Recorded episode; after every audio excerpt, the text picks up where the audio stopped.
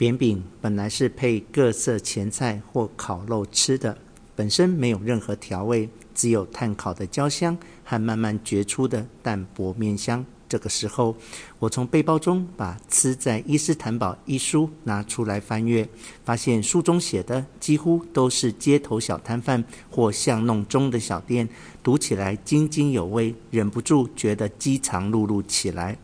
书中一篇文章引起我的注意，文章劈头就说，伊斯坦堡人为两个羊头哪个比较好吃而争论不休。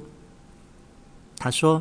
两个羊头做法不同，一种是烤的羊头，另一种是水煮羊头。烤羊头是热吃，水煮羊头是冷吃。伊斯坦堡两家卖羊头的名店，正巧是一冷一热，各有各的拥护者。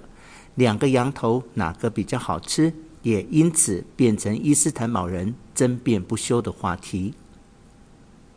文章并有两张彩色照片，那是两位师傅持刀处理羊头的景象。一位笑容可掬，另一位则专注严肃，连工作风格都形成对比。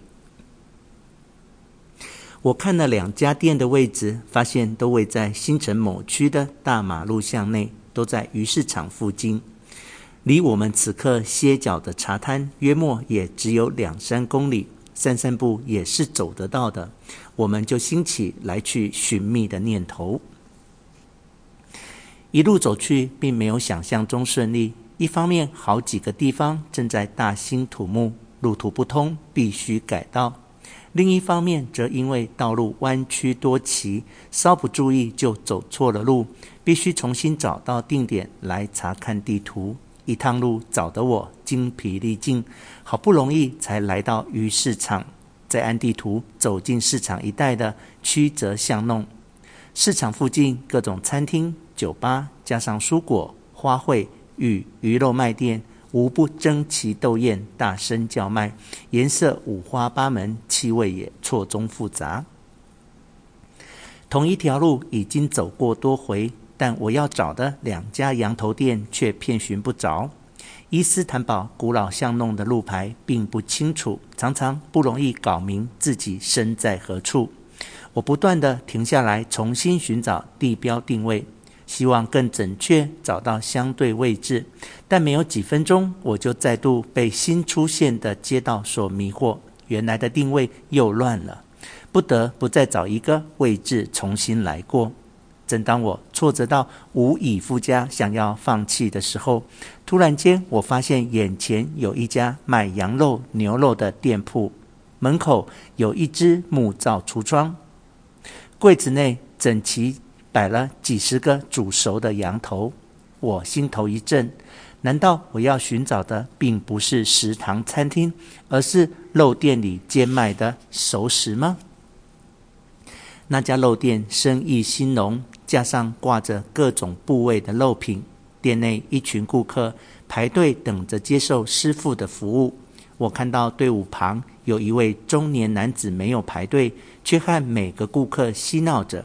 我疑心他是店中的老板或什么，所以推开玻璃门，探头招呼，打断店中的热络谈话。不好意思。穿着蓝色 V 领毛背心的中年男子闻声抬头，一张笑脸迎了过来，但不无问号写在他脸上。我指着店外孤零零的木柜，又问：“请问这里就是卖烤羊头的地方吗？”我真的是走运了，脸上法令纹很深的中年男子竟然会说英文。没错，我扬一扬手上的书，说。书上说，你们卖伊斯坦堡最好吃的烤羊头，是不是就是这里？瘦削的中年男子这时候走出门外，笑得更开怀了。当然是，我们在这里卖羊头超过五十个年头了。但我看着左右，一张桌子也没有，有点烦恼。可是我没想到你们不是餐厅，我们又在路上旅行。